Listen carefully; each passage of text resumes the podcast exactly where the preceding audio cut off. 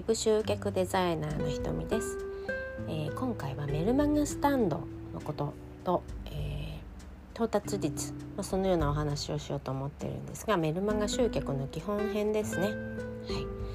えー、ウェブ集客の最終目的っていうと関係性を結んでもいいですよっていう方を対象に集まっていただくイメージ、まあ、それがメルマガ。で集まっていただくことが今は目的でもってですね最初からそこで売ろうとか思っちゃダメですよ。メルマガにねご登録いただけるってことはあなたに何何らかのこう期待をしている状態ですよね。まあ、例えば私の場合私ができることっていうのは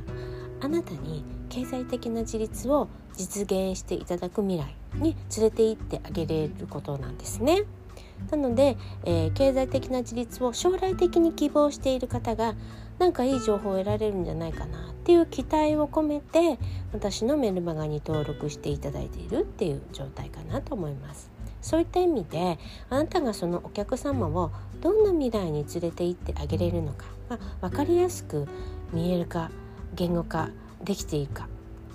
ね、それがまず根本的な軸これが必要になってくるかと思います。で今回の進めていくお話っていうのはこの軸はできてるんだよねっていうことが前提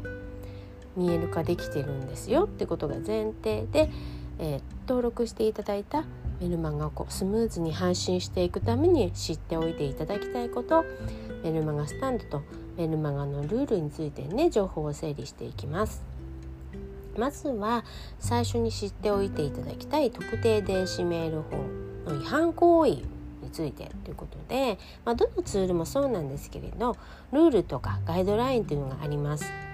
そうだメルマガやろうみたいな感じでね、えー、ル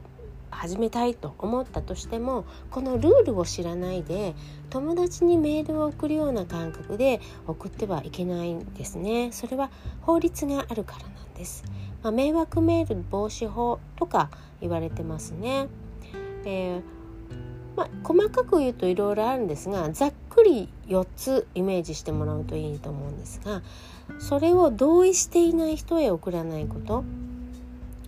そして2つ目に、えー、受信者の都合でちゃんと登録解除ができるようになっていること配信停止ですよね。自分でもうこのメルマガ読みませんっていう意思表示がちゃんとできるようになっていること。で3つ目、え送信者送る側ですねその名前とか予号がちゃんと記載されていること。4つ目、まあ、その苦情とかね配信停止などが送信者の方もちゃんと受け取れるようになっていること。送信者の住所、えー、電話番号アドレスあとウェブサイトの URL それをちゃんと記載しておくこと。まあ、これは必ずやらなきゃいけないことなんですね違反すると罰金とか強制処分がありますまたねメルマガスタンドのアカウントもね当然利用できなくなるでしょうねそうなっちゃうと。まあ、基本的には自分がされたら嫌だなっていうことはしないっていう感覚がやっぱり必要です。で自宅サロンなんかをねされている方、まあ、ホームページには住所の記載なしでも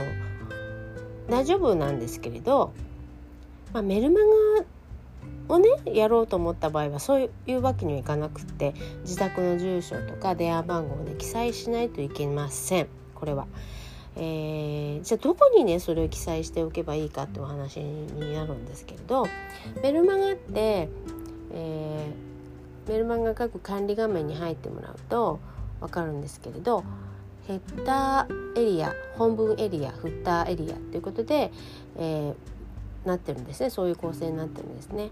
で、えー、例えばその送信者情報なんていうのは毎回同じ文章なわけですよ。文章というかね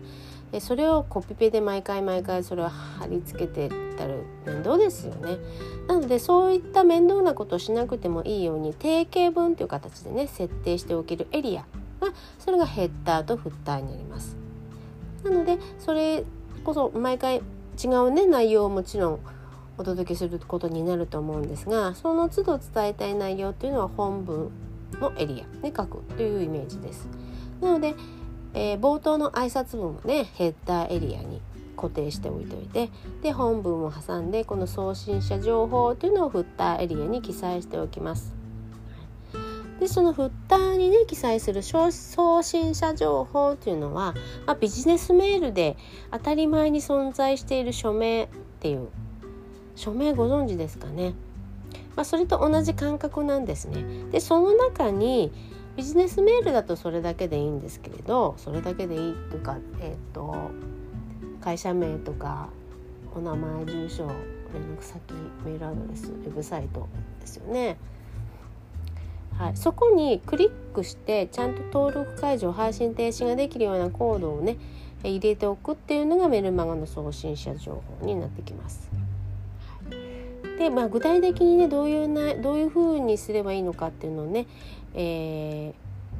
ー、をあのブログの方に、え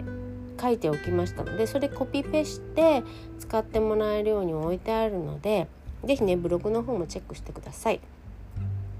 えー、っとそれでメルマガねスタンド無料で始められる方がいいですよね。ということで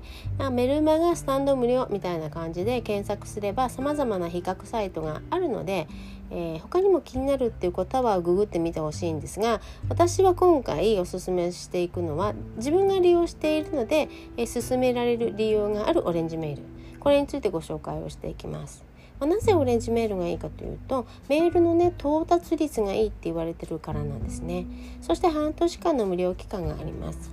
まだねメルマガ始めたばかりで有料にすることはないかもしれません。売上がねまだ上がっていない状態で有料にねするとまあ苦しくなっちゃうじゃないですか。ね。なのでそんなにあのそこはあの無料で始められることをどんどんやった方がいいと思います。行動する方が先。であとねこだわってほしいのは到達率なんですでなぜ到達率が大事なのかっていうとこなんですけれど到達率っていうのは、えー、送りたい、ね、相手のメールの受信箱に入る確率可能性のことなんですね。え私もよくあのあるんですけれどそのメルマガを取るために G メールって結構使っています。でその G メールって結構セキュリティが硬いなっていう感じで私が読みたいと思って登録したメルマガが全然入ってこないなってことがあったんですね。そうしたら迷惑メールフォルダに振り分けられていたってことがよくありました。うん、セキュリティの硬いってことはとってもありがたいことなんですけれどあの、まあ、受信箱にねこうストンと入ってきてくれたなら、まあ、通知も来るしすぐに確認しなかったとしてもあなんか来たなメール来たなってもの分かりますよね。でも迷惑メールフォルダに入っちゃうと自分が確認しに行かないと気が付かないんですよね。ということはやっぱり受信箱に到達するってすごいことなんですよ実は。あのそれこそ今コロナでね、まあ、その時代に合わせたようなタイムリーな内容をメルマガに書いてあったとするじゃないですか。でそれが迷惑メールフォローに入って入っていたと。で、えー、例えばねまあここんなこともめったにはないと思いますけれど季節をこう一つ越してしまうなんてねことになってしまってはねメルマガを一生懸命書いてる意味ないじゃないですか。ね、なのでここ到達率にこだわるっていうのはすごくね大事なことだとご理解いただけるんじゃないかなと思います。そういうことで、え今回はメルマガを実際に始める前に知っておいていただきたいことについてお話ししました。送信者情報登録解除ボタンをねフッターに記載すること、まあ、ルールがありますよってことなんですね。でメルマガスタンド選びにはメールの到達率にこだわってくださいねっていうお話でした。い、ではまたね次回もお楽しみにしてください。では失礼します。